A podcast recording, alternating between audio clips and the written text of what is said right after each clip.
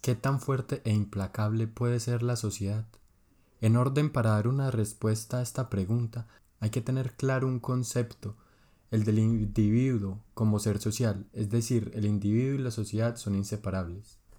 Esto quiere decir que el individuo siempre se comporta de acuerdo a la sociedad y el entorno en el que se desarrolla, y la sociedad de la misma forma con el individuo, respetando como es.